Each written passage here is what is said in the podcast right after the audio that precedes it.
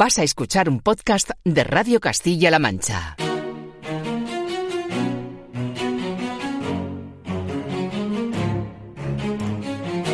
Radio Castilla-La Mancha. Investiga que no es poco. Todo sobre nuestros investigadores y todas las ramas del saber. En colaboración con la Universidad de Castilla-La Mancha, un programa de divulgación para saber más de investigación. Dirige y presenta Román Escudero.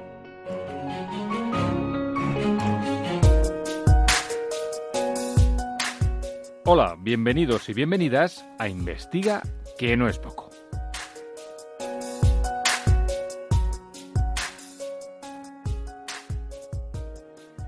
Estamos de enhorabuena. El jurado de la decimotercera edición de los premios de periodismo Fundación Grunenthal nos ha concedido el segundo premio en la categoría de dolor en medios audiovisuales. Por el programa de Investiga que no es poco, el dolor que oculta una enfermedad que afecta a una de cada diez mujeres, la endometriosis. Ese programa fue emitido en Radio Castilla-La Mancha el 22 de marzo de este mismo año. Desde el año 2009 y en colaboración con la Asociación Nacional de Informadores de la Salud, estos prestigiosos premios reconocen el trabajo que realizan los profesionales del periodismo para visibilizar en los medios de comunicación el impacto del dolor en nuestro país, sensibilizando de esta manera a profesionales y autoridades sanitarias y a la sociedad en general. Los miembros del jurado han considerado que este programa de investigación que no es poco reflejó con rigor, calidad periodística, empatía y sensibilidad la realidad de las personas que sufren dolor, ayudando a visibilizar cómo lo viven millones de personas en España. Y añado, hemos conseguido visibilizar la investigación asociada a esta enfermedad, también la que se realiza en nuestra universidad y en Castilla-La Mancha. No podemos pedir más. Fue un placer compartir esta alegría con el resto de profesionales galardonados de otros medios de comunicación. El Confidencial, El País, 20 Minutos, El Diario Montañés y OAFI Radio. Representamos con orgullo en el evento a la radio pública de la región, a Radio Castilla-La Mancha. Así que gracias a la Fundación Grunenthal por este reconocimiento y sobre todo a los protagonistas de este programa que hoy queremos volver a compartir con nuestros oyentes, con los oyentes de Radio Castilla-La Mancha. Gracias a todos y todas y les dejo con este programa dedicado a la endometriosis. Comenzamos.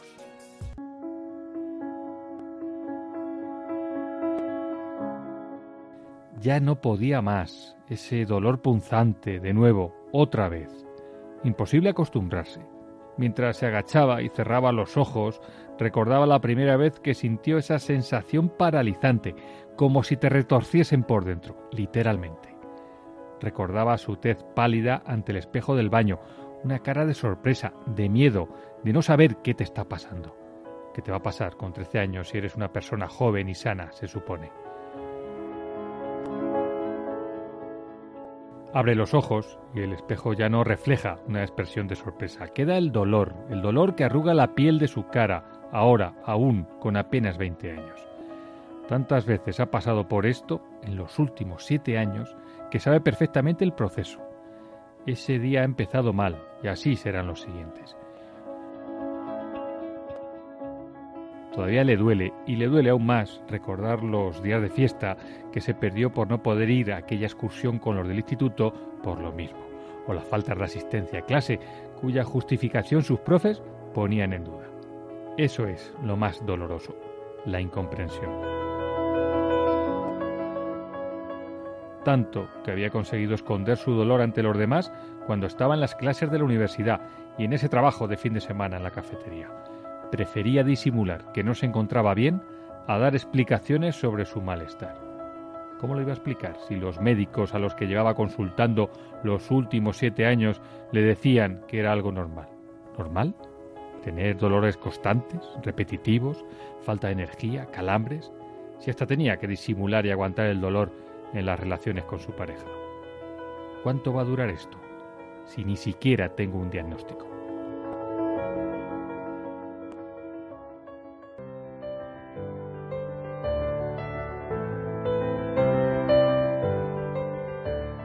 ¿De quién estoy hablando?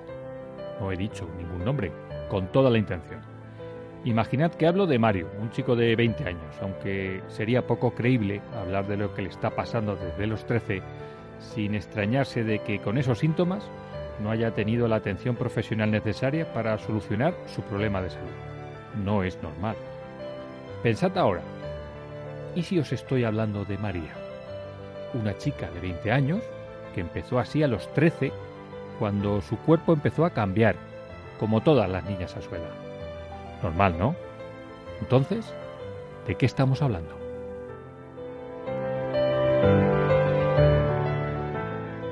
Que la regla no debe doler. El dolor de regla no es normal. Que una mujer tenga un dolor de regla que le invalide, que no deje salir de casa, que la meta en la cama, eso no es normal.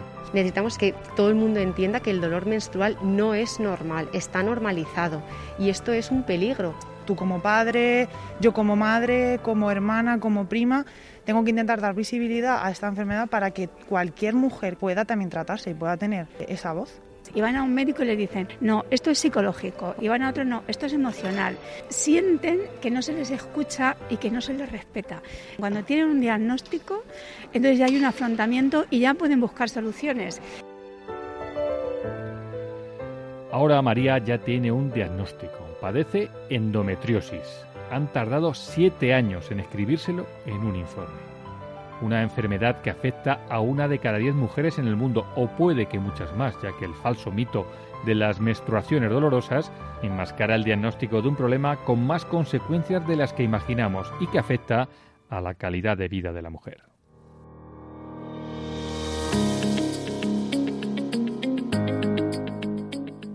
El pasado 14 de marzo el Día Mundial de la Endometriosis y en la Universidad de Castilla-La Mancha se celebró una jornada multidisciplinar para tratar esta enfermedad dolorosa, crónica y progresiva, exclusiva de la mujer.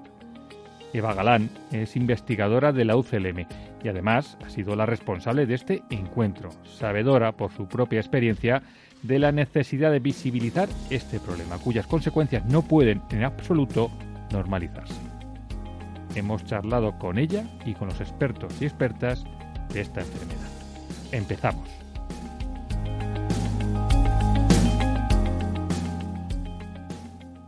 Eva Galán, ¿qué es la endometriosis? Pues la endometriosis es básicamente el crecimiento del tejido que normalmente protege o que recubre el útero, que nos prepara a las mujeres para el embarazo, ¿no? Durante nuestro periodo menstrual, pero ese tejido, en vez de crecer dentro del útero, empieza a crecer en zonas donde no debería estar creciendo, sobre los ovarios, sobre la vejiga, en la vagina. Y ese tejido endometrial, que se llama así, que está creciendo fuera de su localización, durante la regla sangra.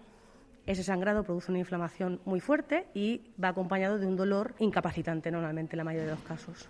Consecuencia, no estamos hablando de la regla habitual en las mujeres, sino de dolores, fuertes dolores y además repetitivos durante la vida de una paciente. Sí, a partir de las primeras menstruaciones las pacientes afectadas empiezan a desarrollar esos síntomas. Voy a aprovechar para decir una cosa que a lo mejor suena un poco raro, pero es que la regla no debe doler.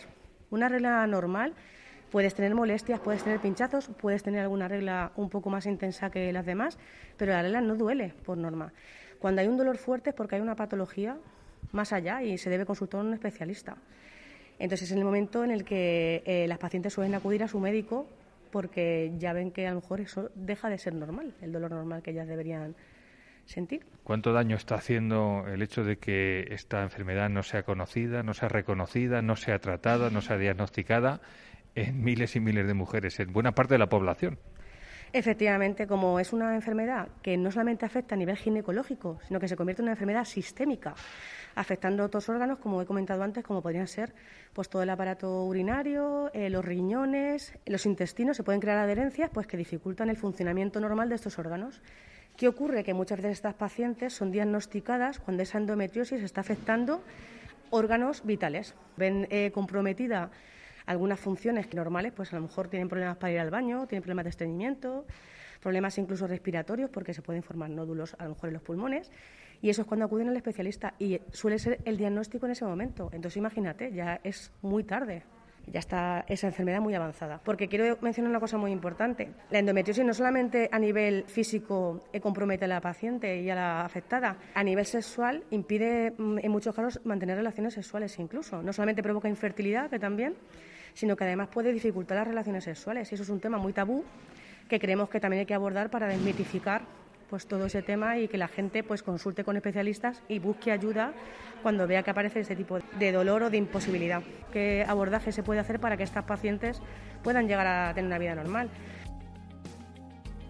Francisco Carmona es jefe del Servicio de Ginecología del Hospital Clínic de Barcelona, titular de la Facultad de Medicina de la Universidad de Barcelona y presidente de la Sociedad Española para el Estudio de la Endometriosis. Es que no es una enfermedad como cualquiera, es una enfermedad mucho más seria que otras cualquiera. Una enfermedad que limita muchísimo la vida de las pacientes, que, que destroza muchas veces eh, los mejores años de la vida de la mujer, los años reproductivos entre los 15 y los 45 y que muchas veces impide incluso el ser madre, les impide tener relaciones sexuales, les impide ir a trabajar, les impide hacer vida normal. Es una enfermedad terrible y se habla muy poco de ella. ¿Por qué? No, no lo sé. Quizá porque tenga que ver con una esfera muy concreta de la vida, que afecta solo a las mujeres y les afecta una esfera muy concreta, que es una esfera sexual, reproductiva, la menstruación. Yo no quiero señalar cosas en nuestra sociedad como el patriarcado y el machismo subyacente, pero quizá por ahí vayan los tiros.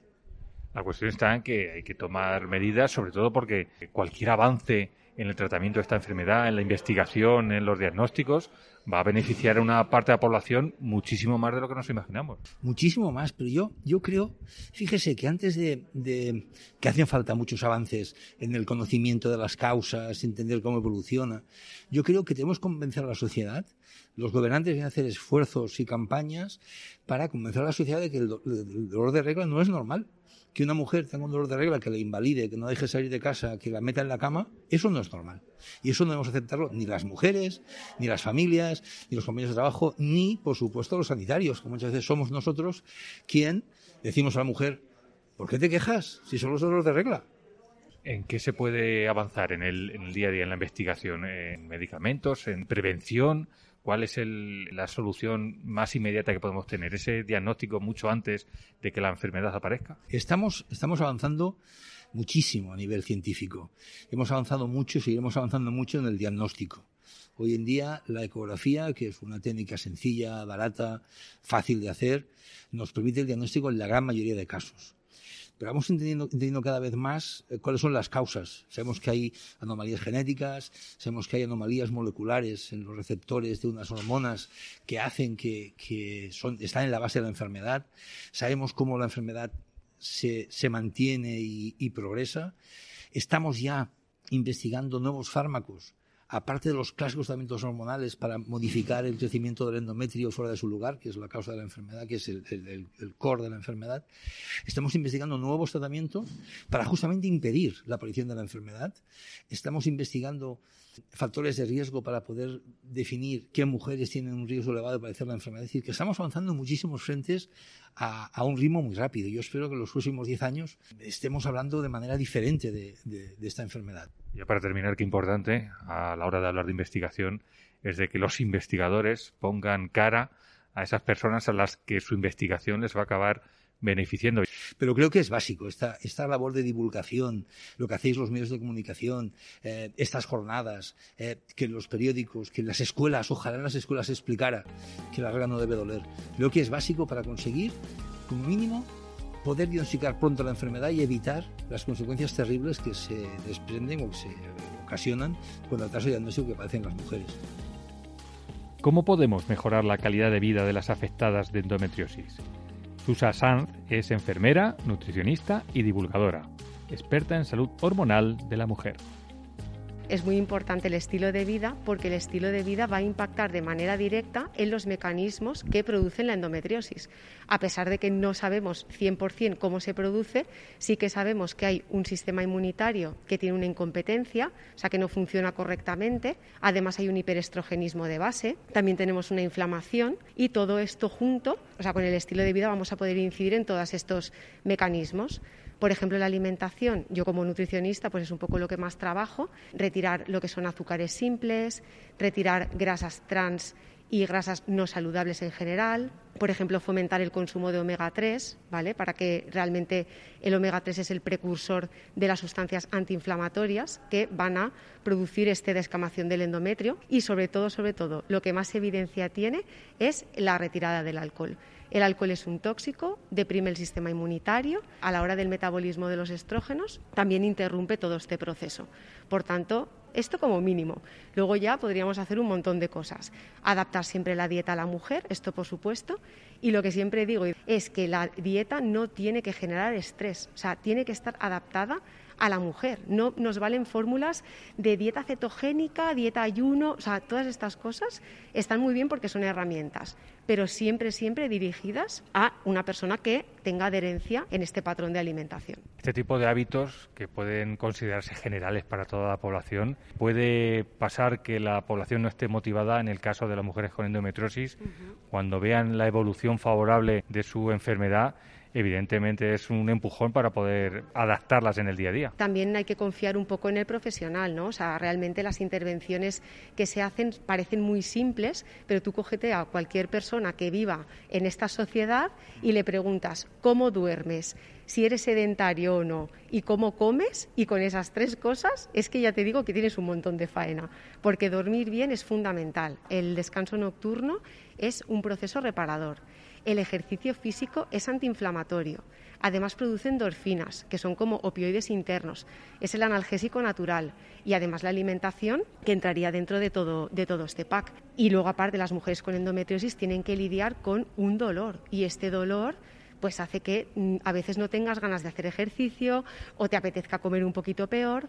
Por tanto, aquí el apoyo psicológico también sería mm, muy interesante por, por esta parte que esta enfermedad afecte a una amplísima parte de la población entre las mujeres hace que la investigación que se esté realizando por parte de, hasta ahora pocos profesionales sea cada vez más necesaria. Tenemos mucho margen de maniobra para poder seguir descubriendo nuevas soluciones a este problema. Efectivamente, necesitamos primero romper tabús, romper mitos necesitamos que todo el mundo entienda que el dolor menstrual no es normal, está normalizado.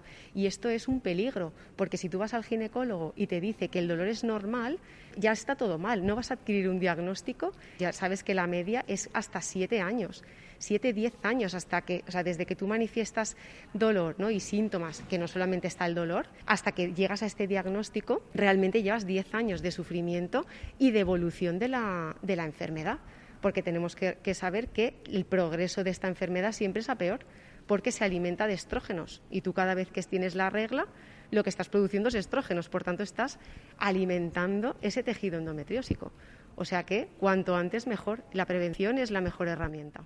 Has hecho referencia a que puede ser un problema de concienciación, primero entre las mujeres que lo sufren, después entre el resto de las mujeres que puedan llegar a considerar que no parezca, pero también entre eh, los hombres que desde luego desconocen y muchísimo algo que les acaba afectando. Claro, bueno, esta es otra, ¿no? Que, es como eh, los, o sea, los hombres tienen madres, tienen hermanas, tienen primas, tienen mujeres, tienen novias, que esto también les afecta de manera directa. Entonces, no es un tema solo de la mujer, porque los hombres también nos tratan a nosotras, ya no solo los ginecólogos, ¿no? los entrenadores personales o los nutricionistas mismos, ¿no? que a veces haces intervenciones a este nivel y ni te, te preguntan nada de tu ciclo, ni de tu regla, ni de tu nada. Entonces es un tema que todo el mundo debería por lo menos saber que existe y desde luego, pues oye, hay que meterle un poquito de caña. Hortensia Ferrero, investigadora Miguel Servet, tratamiento y diagnóstico de enfermedades uterinas de la Fundación IBI y del Instituto de Investigación Sanitaria La Fe. Nosotros actualmente estamos trabajando en varias vías orientadas a la infertilidad asociada a endometriosis. Por un lado, estamos estudiando un posible tratamiento que mejore la calidad de los ovocitos de las mujeres con endometriosis. En este sentido, lo que nosotros estamos es intentando buscar un tratamiento que esté dirigido a estos genes clave que están alterados en los ovocitos de mujeres con endometriosis con el fin de mejorar la calidad de los ovocitos de estas mujeres y por otro lado estamos desarrollando modelos en tres dimensiones de endometrio para estudiar el endometrio de las mujeres eh, con endometriosis y posteriormente poder describir mecanismos moleculares que están alterados en dichas mujeres con el fin de definir nuevas dianas terapéuticas, intentando eh, mejorar la fertilidad de las mujeres con endometriosis desde las dos vías o dos posibles vías de infertilidad asociada a endometriosis. Por una parte, la calidad ovocitaria y por otra parte, la calidad del endometrio de estas mujeres. Abordamos la endometriosis desde el ámbito sociosanitario. María Pilar Soria es psicóloga clínica en el Hospital de Almansa. Cuando saben su diagnóstico e, es, diferente. Cuando ya tienen esa etiqueta, ya se les hace el diagnóstico, ya lo afrontan mucho mejor. ¿Cuándo lo afrontan peor? Cuando están dando vueltas. Y van a un médico y le dicen, no, esto es psicológico. Y van a otro y dicen, no, esto es psicológico. Y van a otro, no, esto es emocional. Y no saben, saben, tienen dolor, se sienten mal, pero eh, sienten que no se les escucha y que no se les respeta. Eso es en el momento que peor se sienten. Cuando tienen un diagnóstico, entonces ya hay un afrontamiento y ya pueden buscar soluciones. Y digamos como que la parte esa más emocional, a ver, emocional es todo, evidentemente, y no solamente eh, nuestra cabeza y nuestras emociones no van por un lado y el cuerpo por otro. Todo va en el mismo paquete pero digamos como que ya se quedan más tranquilas, ya tengo un diagnóstico, ya sé lo que puedo hacer. Y entonces ya buscan soluciones específicas, o van a fisioterapia, o van a, cirujano, o van, bueno, depende, ¿no? O van a psicología. Eh, yo creo que nuestra labor desde la psicología es sostener ese dolor, sostener esa angustia, sostener esa desesperanza, acompañar, a veces escuchar, no hacemos mucho más, ¿no? Porque de la fisiopatología del dolor ya se encargan los médicos. Nosotros pues hacemos ese acompañamiento emocional o psicológico que también es bastante útil en este tipo de enfermedades tan infradiagnosticadas que, y que se sabe tan poco de ellas. Claro. Decías tú, el momento del diagnóstico es importante, pero a partir de ahí, en una enfermedad que se va a prolongar lamentablemente en el tiempo, y que va a tener a estas personas posiblemente con, dolor crónico. Todos los profesionales que, que, abordan esa, sintomatología, esa sintomatología de la mujer estamos presentes. Creo que la labor psicológica siempre ha de estar presente en todo momento. Al principio, antes del diagnóstico, tiene una función y luego tiene otra. Antes del diagnóstico es más pues esa inseguridad, esa incertidumbre, que son las emociones como que están más presentes. Después del diagnóstico, pues ya es el afrontamiento, ya es la aceptación de la enfermedad y, ayudar, acompañar a buscar esos recursos más eficaces para ese momento. Pero nosotros siempre estamos. Lo que pasa es que nos vamos adaptando, o bueno, tenemos que estar, nos vamos adaptando pues a las fases de, de la enfermedad. Porque también es importante que por parte de los profesionales de la psicología conozcan eh, las características propias de enfermedades como, como estas, que de momento siguen siendo muy desconocidas, a pesar de que afecten a un importante porcentaje de la población femenina. Claro, sí, el conocimiento es imprescindible. De hecho, no sé, nosotros continuamente estamos tratando de, estudiar, de evolucionar, de investigar, pero yo creo que cada vez hay, hay más interés y la gente es menos sumisa, no se conforma tanto, es mucho más reivindicativa se forma, se agrupa, eh, nos pide ayuda y bueno, pues eso es una forma de, aportar soluciones. No siempre las soluciones tienen que estar desde la medicina, a veces son soluciones humanas y son soluciones sociales lo que podemos aportar y a veces son más eficaces que las soluciones médicas. Pero bueno, cuando hay una queja, cuando hay dolor, eh, siempre tiene que haber una, una, historia clínica, una historia médica, siempre tiene que haber un, conocimiento eh, fisiológico, claro.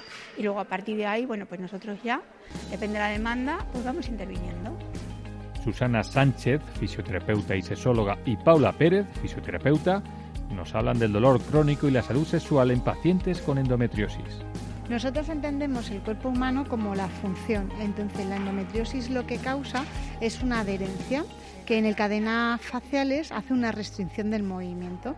Nuestros objetivos es devolverle la movilidad a ese sistema. Las pacientes acuden muchas veces sin diagnosticar o con un diagnóstico tardío después de haber dado muchas vueltas a nivel médico y vienen a nosotras un poco como desesperación, como última opción y al final nosotros lo que les ofrecemos es escucharlas, comprenderlas e intentar pues mejorar su calidad de vida lo máximo posible. El dolor crónico es un, es un poco complicado, pero la experiencia que tenemos nosotras es que las acogemos y eh, las escuchamos.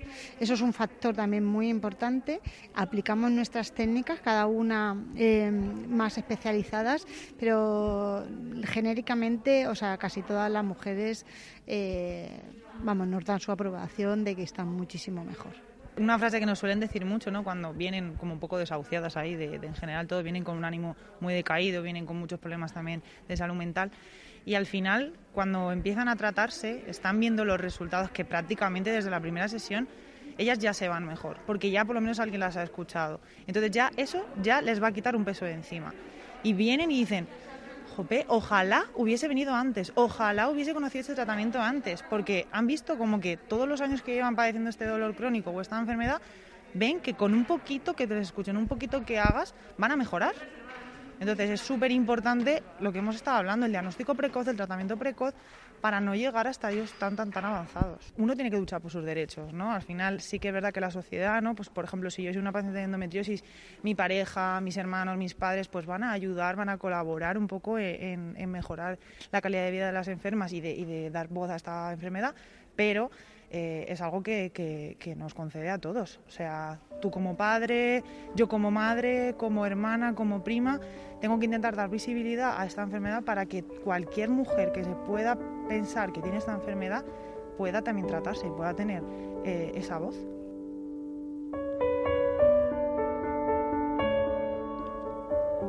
Creo que no hay que añadir nada más. Espero que este programa haya servido humildemente para que todas y todos conozcamos esta enfermedad. Como decía Paula, basta con dar voz para que ninguna mujer normalice el dolor. Gracias.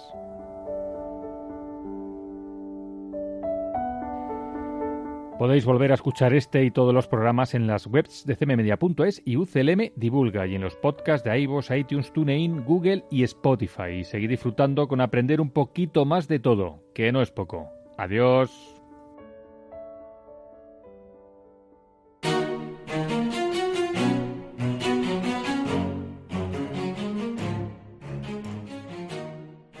Si quieres ponerte en contacto con nosotros, puedes mandarnos un audio al número de WhatsApp 659 204708.